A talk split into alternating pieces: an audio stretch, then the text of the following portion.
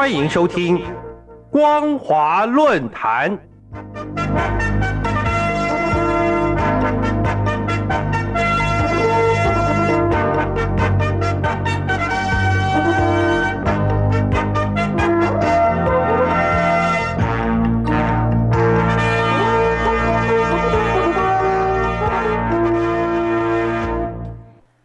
欢迎收听今天的光华论坛，我是兰玲。今天要谈论的主题是从 G 二十后美中关系的变化，谈两岸情势。自一九九九年开始的国际经济合作论坛年度会议，在今年的十一月十五号到十六号在印尼巴厘岛举行，全世界都高度关注这场会议，因为参与会议的二十大工业国。GDP 总量占全球 GDP 的百分之八十五，贸易总额占全球贸易额的百分之八十以上，人口总数占全球人口的三分之二。因此，这些国家凡是有任何风吹草动，对全世界都会产生非常大的影响。在会议前，世界各国的媒体都预估，俄乌战争、中美关系。台湾问题将成为峰会的重点，尤其在最后两项，中美两国的领导人会不会见面，双方能否顺利互动，能不能经由沟通带来和平等等，都是媒体关注的重点。在 G 二十开会的前一天，也就是十一月十四号，美国总统拜登和中国国家主席习近平举行了双边会谈。费时超过三个小时，双方再度重申现有的政策，并严格画出不可退让的红线。虽然在内容上没有太多的新意，但是双方都同意，美国国务卿布林肯之后将前往中国继续谈判，显示双方的对立情势确实有所缓解。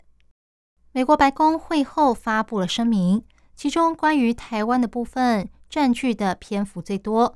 从美国不改变一个中国政策，反对任何一方单方面的改变现状，维护台海和平稳定，符合世界的利益，一直到反对中国对台湾采取威胁和侵略性行动，破坏台海以及更广泛地区的和平与稳定，危害全球繁荣等等，内容非常的详细。而在另一方面，中国外交部的网站也公布了声明。里面占最多的也是关于台湾的议题，内容指出，台湾议题是中美之间第一条不可逾越的红线。中国重视美国对于四不一无意的态度，解决台湾问题是中国人自己的事，但台独问题跟台海和平稳定这两点水火不容，希望美国能够言行一致。之后。台湾的陆委会也发布了声明，强调台湾是主权国家，从来就不是中华人民共和国的一部分。两岸互不隶属是客观现状与事实。捍卫国家主权跟民主自由的四个坚持，是台湾的共识与核心，是不能逾越的底线，更不容许侵犯跟破坏。总而言之，在 G 二十后。美国跟中国的立场没有改变，双方在台湾议题上仍然没有达成共识，也没有积极合作的迹象。中美双方虽然承诺今后要加强沟通协调，却都没有提到要恢复军事交流，以避免军事冲突。我们都知道，中美是大两岸关系，中台则是小两岸关系，而大两岸关系的好坏。会影响小两岸关系的未来走向。在 G 二十后，大两岸的紧张局势稍有缓解，但中共正面临许多困境。在国际方面，包括全球化倒退啦、全球经济下滑啦、中美科技战啦，以及气候暖化等等。在国内方面，像是经济结构转型、科技创新能力不足、城乡与收入的分配差距。以及民众的医疗、就业与住房问题等等，还有像是内需不振、环境污染等，随便一个问题处理不好，就会对中共的目标，也就是不断实现人民对美好生活的向往，产生严重的负面影响。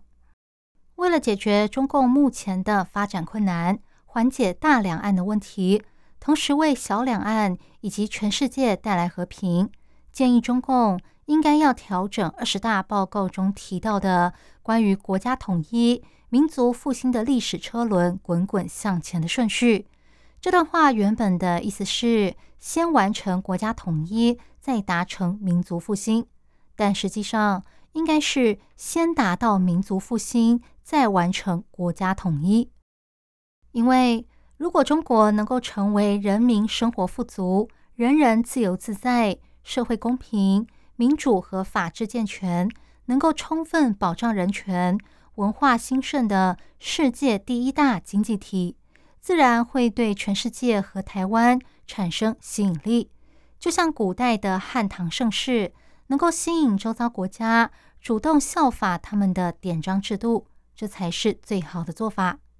因此，建议中共当局目前的首要工作应该是放在民族复兴，努力打造一个国家富强、社会公正、人民幸福的国家，重现汉唐盛世的光景。到那个时候，自然会产生磁吸效应，让许多人自动向中国靠拢，这才是对目前两岸关系最好的做法。以上是今天的光华论坛，今天探讨的主题是从 G 二十后美中关系的变化谈两岸情势。我是兰玲，感谢您的收听，我们下次再会。